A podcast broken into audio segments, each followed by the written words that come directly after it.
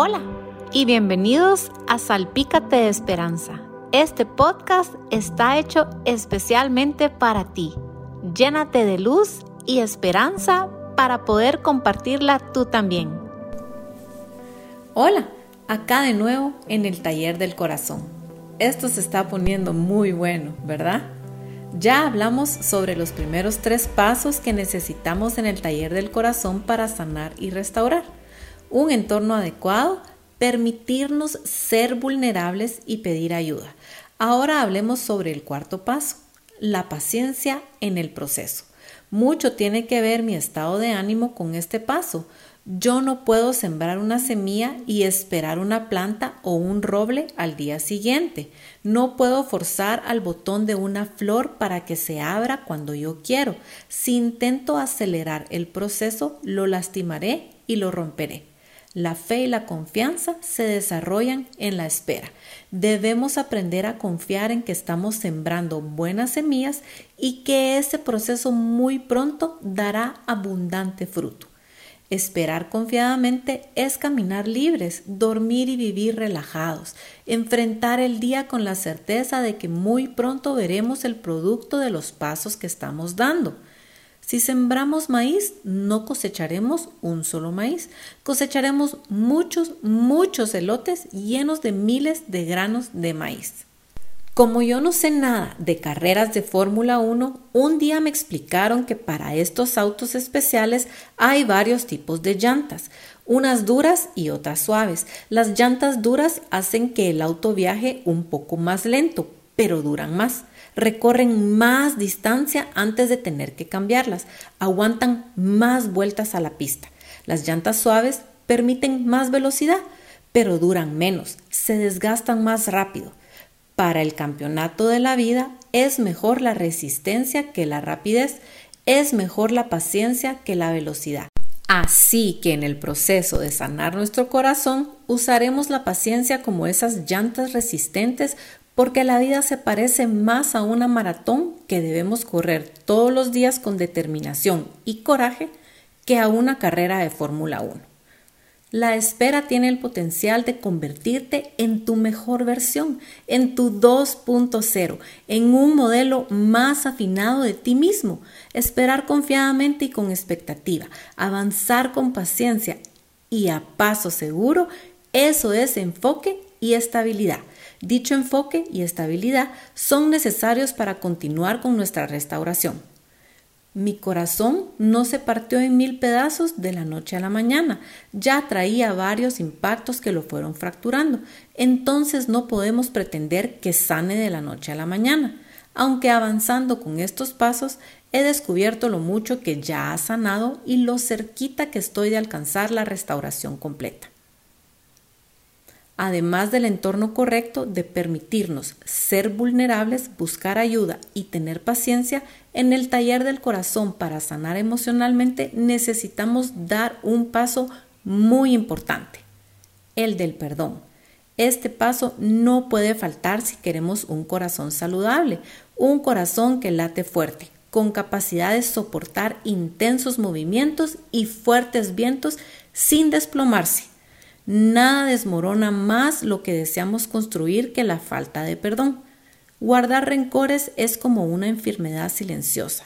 Es como un virus que se va apoderando de ti y sin darte cuenta te conviertes en una persona amargada, que ya no disfruta de la vida. Cuando no perdonamos, poco a poco dejamos de hacer las cosas que antes nos gustaban, como cocinar, comprar flores para nuestra casa, jugar, cantar sin motivo, reír relajadamente. Si no perdonas, gastas tu tiempo y energía sin razón. Inviertes en algo que te producirá pérdidas, no ganancias. Entonces te desenfocas de todo lo bueno que puedes hacer, asfixias tu creatividad, se van tus buenas ideas, tu corazón se seca y queda como una uva pasa toda deshidratada. No pierdas tu tiempo siendo la víctima, no pierdas tu tiempo quejándote y señalando a los demás. No nades con los que van con la corriente, pues terminarás arrastrado. No te metas en ese callejón sin salida, no te encierres en esa cárcel, no te hundas en ese pozo. No permitas que el rencor y el resentimiento echen raíces en tu corazón. De esa raíz crecerá un árbol y ese árbol dará frutos con los que te alimentarás tú y quienes te rodean. Si eres mamá, alimentarás a tus hijos con frutos tóxicos. Esa pequeña o gran semilla de enojo que permitiste que cayera en tu corazón ahora es el fruto de tus pensamientos, tus conversaciones o tus días sin descanso. Esa semilla de odio ahora es el producto de tus rabietas y de la forma en que respondes cuando las cosas no te salen bien, cuando hay tráfico o cuando alguien no actúa como tú quisieras. Esa semilla de victimización ahora le da la vuelta a cualquier situación, así que de repente todo el mundo está en tu contra. Si decidimos lanzar flechas al corazón de quien nos ofendió, esas flechas serán como un boomerang que termina lastimándonos a nosotros. Al contrario, si decidimos tomar el camino menos transitado, si decidimos hacer lo menos común y nadar contra la corriente, si decidimos que de nuestra boca no salgan sapos y culebras, si decidimos dejar pasar la ofensa y perdonar, entonces seremos libres experimentaremos la paz más grande que alguna vez hayamos sentido. Inténtalo, te aseguro que tu vida cambiará. Y para completar nuestro recorrido de restauración por este taller del corazón, como la cereza del pastel no puede faltar el agradecimiento. Agradece por todo, en todo tiempo, entiendas o no lo que te está sucediendo. Agradece las enormes olas que se levantan en tu contra, pues debajo de ellas quedarán sepultadas tus grandes dificultades. Agradece todas las puertas que se cierran, porque harán que busques salidas, oportunidades, soluciones y crecerás como nunca. Agradece acusaciones o dedos que te señalan y amenazan con hacerte caer no saben que están ayudándote a convertirte en un poderoso testimonio de lucha y de victoria. Tu historia será la de quien venció al gigante con una melodía que él no conocía, el agradecimiento. He aprendido que dar gracias siempre y en todo momento hace que la vida se vea más linda. Por muy dura que sea la situación, el agradecimiento provoca que cada bocado de tu comida sea delicioso, logra que tu reposo por las noches sea profundo y reparador. El agradecimiento nos rodea de lindas amistades porque es un imán que atrae regalos maravillosos. Siempre nos pone en el lugar correcto, en el momento preciso. El agradecimiento llena de luz, color, sabor y paz tu vida. Mi viaje lleno de rasguños, heridas y golpes me mostró este recorrido de pasos esenciales para reparar un corazón que sin duda ahora latirá más fuerte. Durante mi accidentado viaje entendí que había un propósito en mi dolor. Fue en este viaje que aprendí a perdonar, pues muchas veces las personas no vienen a herirnos intencionalmente, sino que van de paso y sin darse cuenta toparon esa herida que ya teníamos. No sé si te ha sucedido que todos pasan rozando precisamente el brazo, el codo o el pie que tenías lastimado. Así nos pasa, la herida ya existía desde hace tiempo.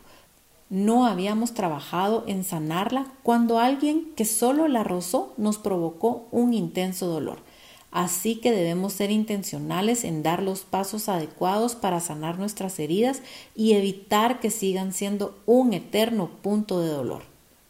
En este viaje aprendí a amar los golpes que causaron mis heridas.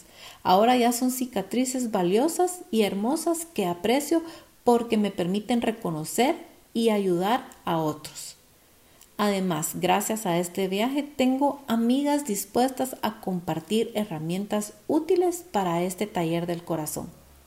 ¿Necesitas alguna reparación o hacer algún tuno para tus emociones? Aquí estamos para ayudarte a sanar.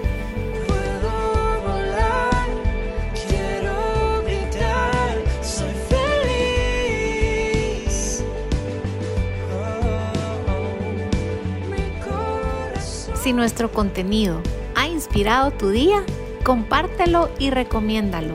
Salpica a los que te rodean de luz y esperanza. Meira brinda oportunidades de desarrollo a mujeres y niñas para que se fortalezcan espiritual, emocional y económicamente. Inspiremos el poder de la esperanza. Adquiere productos Meira a través de Instagram y Facebook en meira.gt.